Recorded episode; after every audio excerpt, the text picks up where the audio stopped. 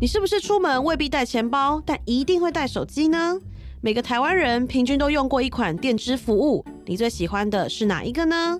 搭配最新上架的数位时代杂志，指尖上的 B 经济，我们推出线上的问卷活动，快来跟我们分享，你觉得哪一家电子支付最好用？参加投票就可以获得免费一期的数位时代哦。电子支付已经是不少人的日常，如何获得更多的用户数和提高粘着度，则是业者现在最关心的话题。二零二四年支付版图有哪些新的动向呢？今天数位时代带你一次掌握。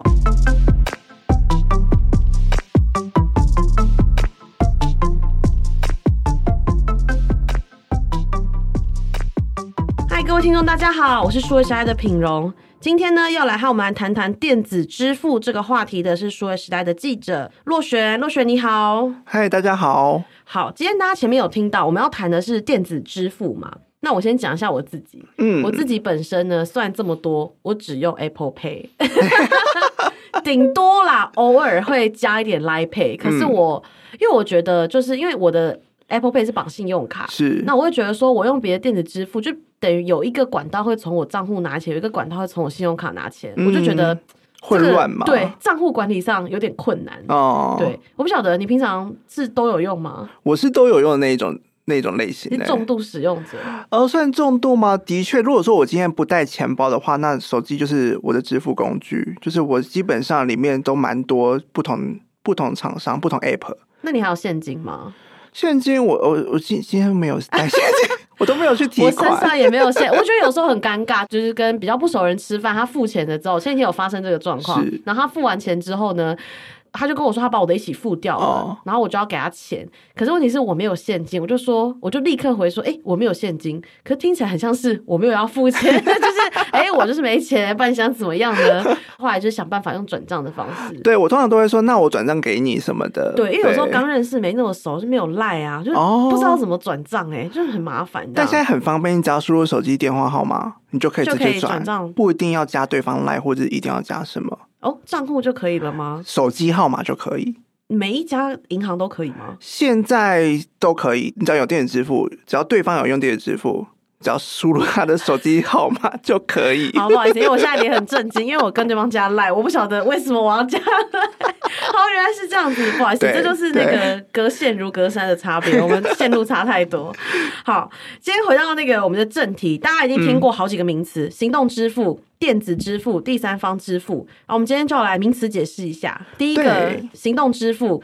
行动支付就是你只要在手机上可以做的支付。工具或支付行为就叫做行动支付。那行动支付它里面其实还蛮多细项的，比方说电子支付，比方说第三方支付，或者是、嗯、呃感应式的那种支付。嗯，像您刚才说的那个 Apple Pay，或者是其他人可能用 Samsung Pay 或 Google Pay，嗯，它其实就是手机的那个 NFC 的那个技术去感应，然后把你的信用卡串进去，嗯，然后再跟店家就是感应出来。做一个支付的工具嘛，那这个就是行动感应的一个方式。嗯，那我刚才讲的那个有关于电子支付的话，它比较像是你要先申请跟金管会申请那个电子支付的执照，有那个执照通过之后，你才可以在你的那个 app 里面做，包括储值啦，或者是账户的一些管理啦，或者是收款的转账那一些功能，这是电电子支付它的一个生态圈啦。就是你只要有那个执照，你就可以做这些事情，然后它的。优点就是实名制很严格，就基本上你每一个人想要用它的话，你就必须要上传你的身份证，你要验证很多事情，所以它很安全。那刚才还有提到 Line Pay，Line Pay 它有趣的点在于，就是它其实是第三方支付。第三方的意思就是说，它只有绑定信用卡，它只有做代收代付，就是说我今天消费的时候，就是诶透过这个平台，然后让他帮我刷信用卡，然后再透过信用卡支付出去，所以它是代收代付的功能，所以它其实没有储值哦，所以它在定义上的话，它其实有点跟电子支付是有点差距的。对，因为这些名词大家听起来都会觉得很像嘛。嗯、但刚听起来，电子支付意思就是说，它是有经过主管机关金管会的认可，嗯、然后它是可以，通常是可以联动你的银行账户这样子。对。对呃，现在有哪一些就是我们知道的支付，它是电子支付？电子支付它现在有九家、十家哦，其实总共是十家啦。但是因为有一家它现在不做了，所以我现在都说九家。嗯，那比方说最知名就是接口支付，嗯、然后还有就是呃一卡通也是最多人用的。因为、嗯、好，待会儿再来跟大家介绍一卡通是发生什么事情。然后再是全联体系的全支付，那它现在也是用户数在第三名吧？妈妈的最爱，妈妈族群。对，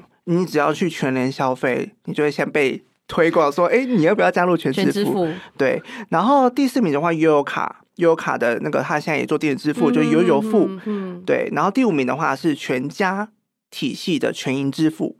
对。全银支付跟全支付是不同的东西，全支付是全联的，对，全银是呃对全家，大家都会搞混，大家都会想说，哎、欸，都是姓全，大家都姓全，然后就觉得好像有点搞混，但其实全银它很有趣，它是一个它没有自己的独立的 app，但它是嵌入在它的全家便利商店里面这个 app 里面，APP 里面。对。你你会不会念的时候觉得很难念？我觉得很难念呢。我觉得大大家都很很会取，很很会取名字。那再来另外一个是第三方支付嘛？那所以现在剩下就是 Line Pay 啊、Apple Pay 这种你绑信用卡的，基本上。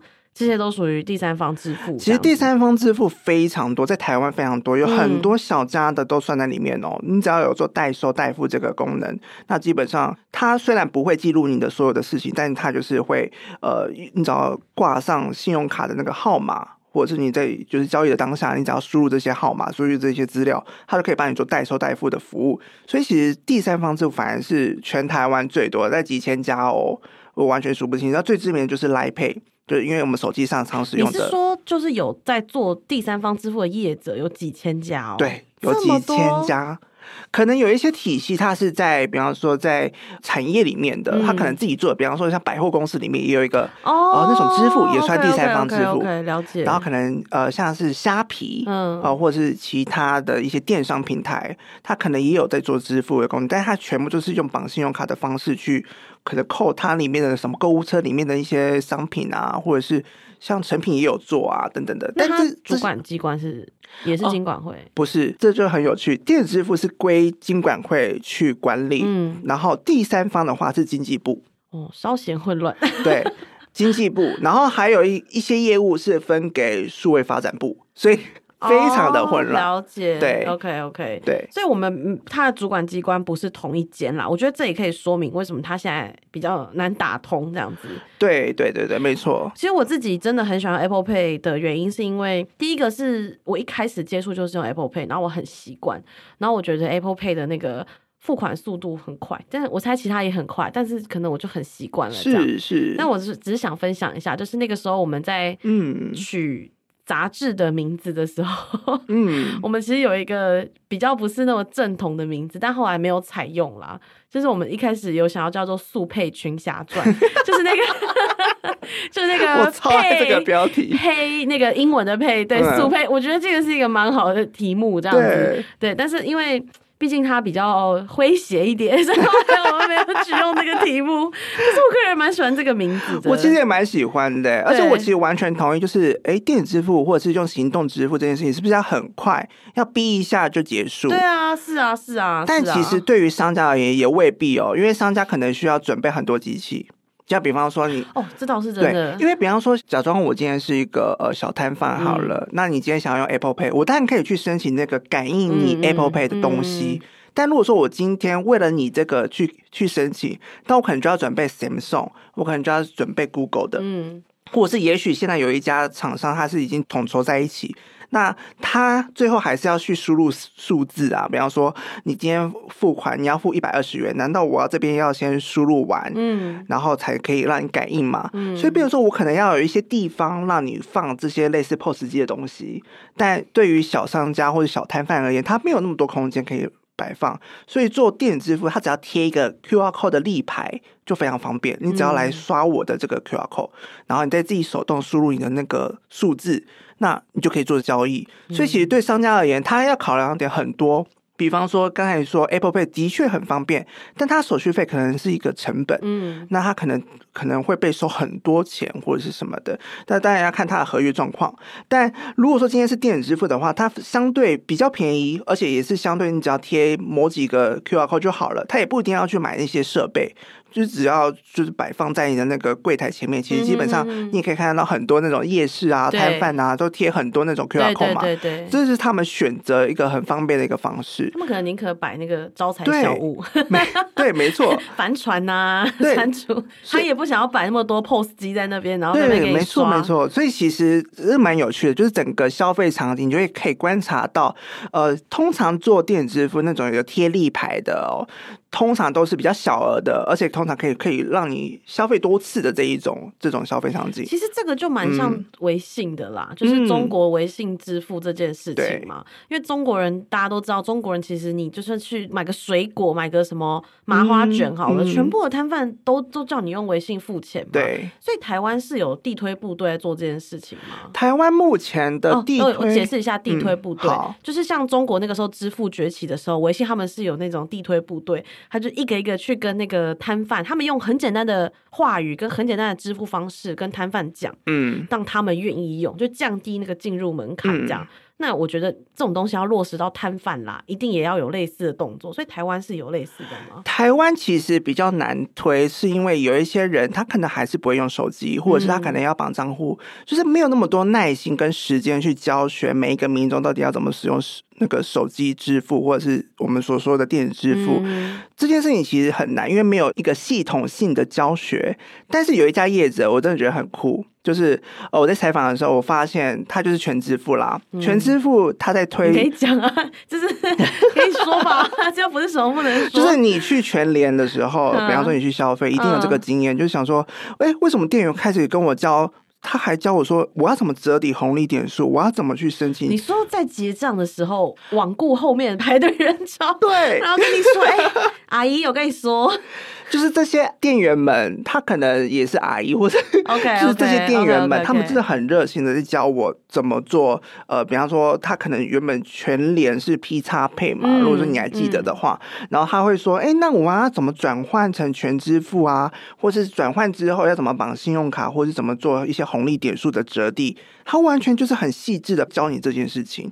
所以很多人可能在结账的时候就想说啊，怎么前面那么久？因为都在做这件事情。但是他们的店员是身负任务要做这件事情吗？对，因为可能全联他们有一个特殊的一个，比方说奖金的机制，嗯、或者是有什么样的绩效考核等等，会、嗯、会去评量这些事情。嗯、但我就自己去打听，我就说，哎，所以这件事情其实。全联或者全支付，在这个整个电子支付在发展的这个角色，哎、欸，很重要哎、欸，是，因为他其实像我妈妈，我以我妈妈的例子为例，对对对，我平常教他用接口，他完全听不懂接口到底在干嘛，对，但他今天去了全联，他终于知道全支付在干嘛，而且他现在终于透过全支付还转账给我，所以他们有共通的语言啦。因为我也有教过长辈，真的是有困难，就比如说我跟妈妈说，哎，你就扫脸，然后就按两下那个开机键，嗯、他两下就是节奏。不对，对他就是不懂，他就没有办法扫脸，这就跟学数学一样，就有些人不懂就是不懂。对，我就真的不懂啊，他就是他就说是一二，我说没有，就一二这样，反正就是我还要数节拍给他听，这真的是有困难的事情，我可以理解。那所以地推或是面对面的教学，其实是其实是没有比较难，对，但是很难，也不一定每个业者都这么做，因为他可能有些业者他们的确业务团队或者是他的同仁特别多，他可以做这件事情，那或者是像是零。受通路，他们在做全支付这种，或是我刚才说的那个全银支付啊，或 iCash 之类的，他们可能真的有超商店员，或者是呃超市的店员帮忙推广这件事情。所以那时候经济部就偷偷跟我讲一件事，他就说：“哎、欸，其实台湾的数位转型那么快，其实。”最大功劳是全支付、欸，哎，就是支付业者嘛。对，就是全联呐、啊，或者是这种超商啊、统一啊，就是他们真的在努力推电子支付的时候，其实这个是很大的力道。所以通路可能是在这件事情上最重要的地方的场景啦，通路反而是最重要的。那其实现在目前的状况，以用户数来说啊，嗯、台湾前三大就是接口、一卡通跟全支付这样子。对，对然后刚前面有讲到嘛，因为我其实第一次到一卡通的时候，我蛮惊讶，因为我知道它是南部的南部版的悠游卡嘛，嗯，可是悠游卡其实没有到用户数这么多，可是一卡通却做到了这件事情。你可不可以帮我们简单讲一下一卡通这个公司？一卡通它那时候非常特别的点在于，就是有一年就是很积极的去跟 Line 合作，因为他就觉得说 Line 它是一个社群非常广大，每个人全台湾人几乎每个人都有 Line 吧，每一个人都有一个账号，所以他想要想办法把这个 Line 的用户数转到这个有关于金牛的市场、金牛的体系。那他谈到这件事情，谈到这个合作了，我觉得这个就是他关键的一点，就是他为什么用户数这么的快速，就是因为当你使用 Line，当你想要用 Line 里面的金流服务的时候，他。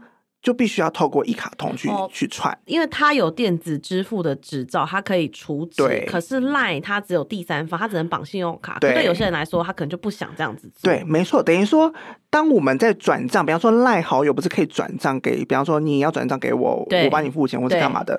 这个转账的功能其实就是电子支付的业务功能。你要有电子支付，你才可以做转账或者做提领等等的。嗯。但一般来说，Line Pay 它只能做。代收代付，它只能就是你绑信用卡，然后我我帮你去扣款，就这就只能这样子。嗯、所以这个就是第三方跟电子支付的差异。嗯、所以那时候当当时 Line 跟一卡通他们结合合作的时候，其实这个是非常亮的一个合作关系，因为他们知道各自有自己的需求。比方说一卡通，对于一卡通而言，他可能觉得用户数你要使用这个金牛。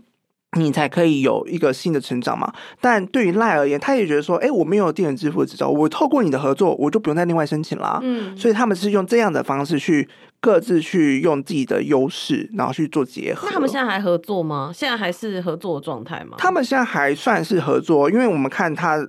App 里面都绑在一起啊，哦，oh, 只是他们有慢慢的切割的感觉但也不确定，因为现在 Line Pay 它的呃金流数很高，那你知道这个金管会它有一个法规说，你只要超过一定门槛，那你势必不能再只能当第三方支付了，你势必有一天你也要申请电子支付的那个执照。这是什么？牵扯到税的问题吗？就是牵扯到那个法规原本是这样规定的 okay, 对，OK，所以很有趣。就是有我那时候也采访了几个专家学者。如果说今天 Line Pay 他要申请电子支付的执照的话，那他跟一卡通的关系会是怎么样？嗯、这也是我们之后会看到的事情。有可能会切割，有可能会两边都一起合作，也说不定，或者是加强呃两边的这种生态圈，可能就有各自的优势。我想要问一下，就是你观察，因为现在听起来啦，这某种程度是抢到了像 Visa 或 Mastercard 这种信用卡公司、金流公司的生意啦。所以你觉得他们现在，可是他们感觉又有又有合作，所以你怎么看？就是行动支付跟这些以前传统金融的关系？嗯，其实我们一开始看电子支付，我们会以为说好像会取代哪一些工具，比方说信用卡是最直接，因为同样都、啊、都同样都是支付，对啊，对啊，消费者一定只能选一个去做一个消费嘛。嗯、比方说，我可能在这一块，我就想刷信用卡；我可能在另外一块，我就是想做电子支付。那消费者对于消费者而言，我这个行为会被改变吗？那我自己去研究这一题的时候，我发现有一个很有趣的点在于，就是假装我们今天出国好了。如果出国，你可以用电子支付去刷卡，那你会想用电子支付吗？还是你会用信用卡？我，嗯，我会用电子支付，欸，诶，因为你手机要拿在手上，你你还要掏信用卡，很麻烦，欸，对，但如果有一些民众，他可能想要买家电的时候，那种大的金流，他就不一定要用电子支付，他可能就会选择说，哎，欸，信用卡可以让我缓慢的缴，它可以。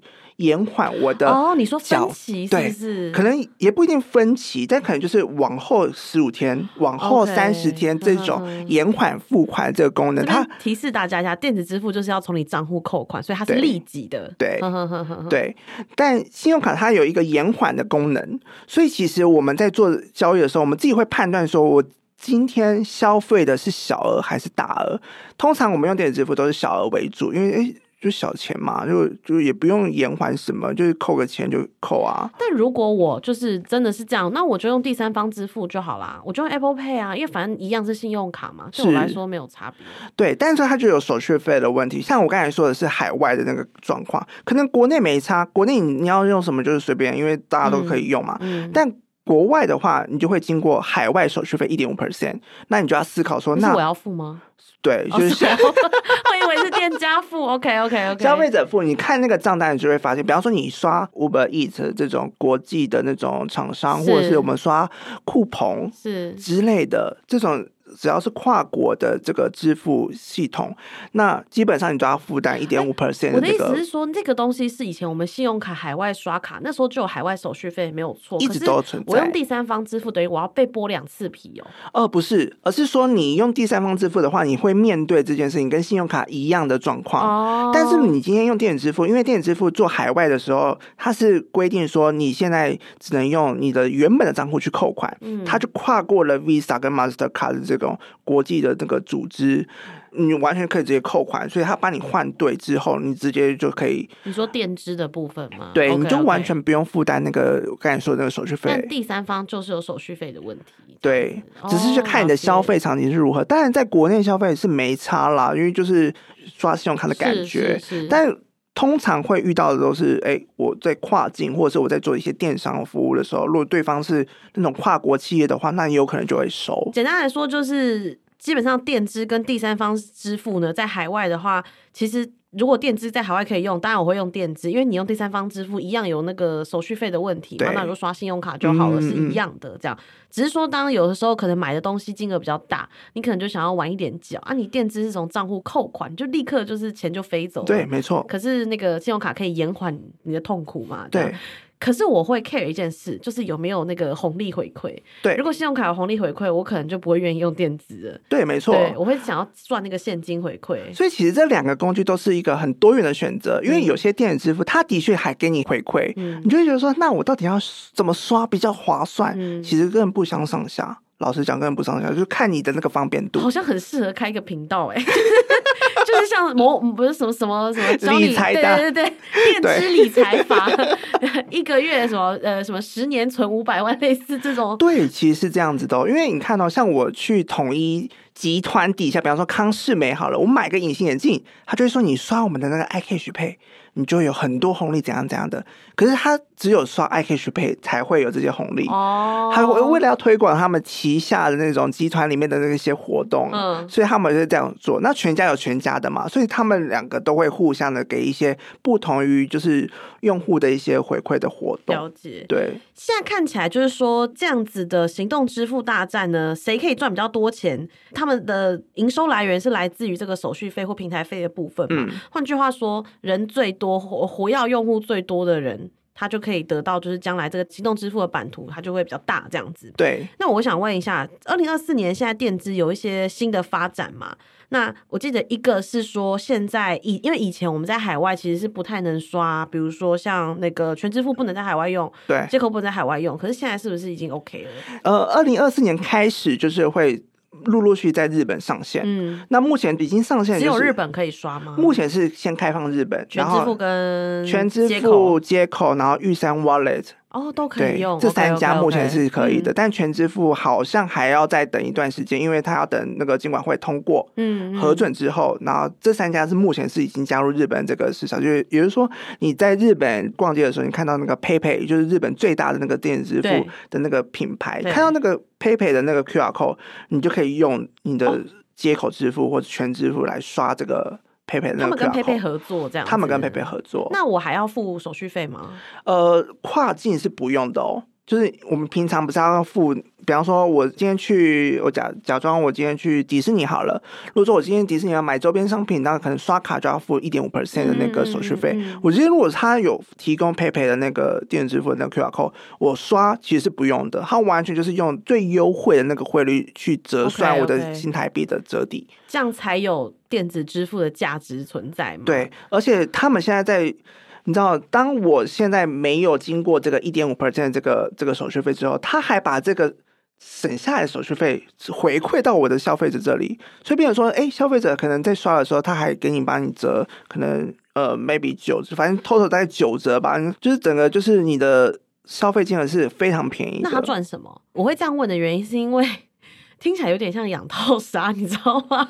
我先把你这个用户养起来，然后我现在甚至都不跟你收手续费。哎，等到你习惯了之后，我其实有问到这一题，哎，对，因为我一开始以为想说，哎，也许会不会只是第一阶段这样子？对，我也是这样第二阶段会不会你就开始跟我收？嗯，但有一些业者是这样说的，他说，如果我一直以来都不收呢？因为当我这一家不收，其他家就不会想跟着收。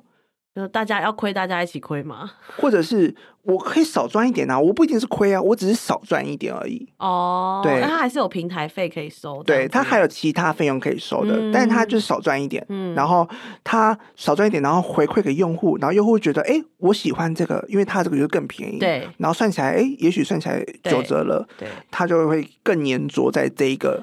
了解。所以这个是一种竞争关系，但是其他人要收就随便他们，但。当你决定这件事情的时候，你看得很清楚，就是那大家就会来我这边做消费。这对我来说是蛮大的诱因，因为如果我在台湾已经有某一个习惯的消费方式，我在日本不能用，我会觉得蛮烦的。对。可是如果接口现在 OK，我可能就会想要立刻加入接口。对。所以感觉这个战场以后就是比谁的国家多哎。其实是哎，说你你泰国可以吗？我可以，你不行。可能我可能用户就会跑到国家数多的那个没错、呃、支付阵营过去这样子。而且亚洲市场也是很特别，他们通常很多店家是不收信用卡的。嗯，通常的这些店家就是就算大型的那种店家，他们都只收电子支付。他们当地的电子支付的那个平台是非常的成熟的。所以其实当你加入这一个这个市场之后，等于说，你串联的整个，像比方说，未来可能是韩国第二站，它第三站可能是泰国等等的。Oh. 它等于说，你一个接口的用户，你可以串联所有的这这些平台。如果我东南亚，我就串 Grab，超多国家都可以用。那他们有想要以此来吸引海外客户，有倒过来的吗？会倒过来。比方说，未来的场景就是来台湾旅游的这些外国人，可能你比方说日本的，嗯、日本的用 PayPay 的这个用户，他来台湾消费的时候，他看到接口看到全支付的 QR code，他也可以来消费。哦，OK，它是双向的。OK，那不能乱换 logo，这枝微末节。好，然后第二个就是说，因为其实现在真的是支付战国时代，就是太多，大家真的已经看到很多。然后之前我记得其实有谈过说，要不要有一家出来打通所有的品牌这样。嗯、可这其实会牵涉到一个问题，就是说，比如说我今天是 A 阵营，我的用户数是五万好了，五万很少，就举例啦。B 阵营用户三万，我打通，我干嘛要白白的把我两万的人分给他呢？是。所以之前其实是为了这件事一直在吵来吵去嘛。对。但是现在是不是国家跳出来要打通？那以后呢？就是说，你只要有一个 Pay，你就到处都可以用。对，没错。因为一开始的确会有你刚才说的这个，比方说，我前期已经铺路那么久了，我现在还要打通，然后让其他业者来加入我的这个平台。其实对很多业者是原本是很很 concern 的，就是会很抗拒吧。要是我就会超生气。对啊，我也这样想。我就想说，哎，如果是我的话，我也会觉得，哎，干嘛？对啊，我干嘛这样？对。但我后来去采访后，我发现其实一开始可能多少会有这种杂音，但后来他们接受这个点在于，就是当我很多人很多通路都来加入我这个平台之后，哎，其实大家的那个使用度更高，然后更方便，而且其实老实讲，它的那个利润程度也不一定有比较稀释哦。因为你去谈那个共用平台，然后你谈的那个每个人签订那个合约都可以自己再重新再谈一次，oh, 所以对于客户而言，okay, okay. 或是对于消费者而言，或是对于店家而言。其实更方便的，而且其实那个利润其实没有比较比较薄。我觉得这个是阶段的问题啦。嗯、当这个饼不够大的时候，你先想巩固自己的领域，其实是蛮不对的方式。就是、对，但这个饼要先做大啊！我们要来画层次，我们再来画这样子。对，的确，它有很多利润结构的问题需要再慢慢的协商或者是去考量。但我都觉得说这个是之后的事，而且我觉得他们接下来会往更成熟的方向去。嗯、所以其实对消费者而言，哎。我只要方便就好啦，我只要方便，我的那个用户的粘着度就会更高，就会出现了。对，这样子，嗯，好。那刚刚是说这个平台，呃，未来会有十家嘛？可是目前是不是已经有四家上线？就是他们已经打通了，只要用一个 QR code，这四家都可以用来付钱。对对对，没错，嗯、就是二零二三年十一月的时候，他们已经先公布了四家业者。已经上线了，嗯、就是连技术都串好了。等于说，你只要看到在店家有贴那个 TWQR 这四个，就是这个 TWQR，TWQR 就是台湾版本的 QR code，就是这样想啦。哪四家？目前有全银支付，然后欧付宝，嗯，然后游戏橘子支付。然后再就是那个一卡通，一卡通，okay、但一卡通目前只开放那个南部的公车，所以还不算在整个店家的版图。对对对，还需要一点时间。然后再就是平常大家如果遇到台湾 Pay 也可以用，因为台湾 Pay 其实是国家级的支付系统，你只要有银行账户，你基本上可以用银行里面银行 App 里面的一些支付工具可以直接刷。台湾 Pay 也可以哦。对。哦，这我就不知道，怎么那么乱呢、啊？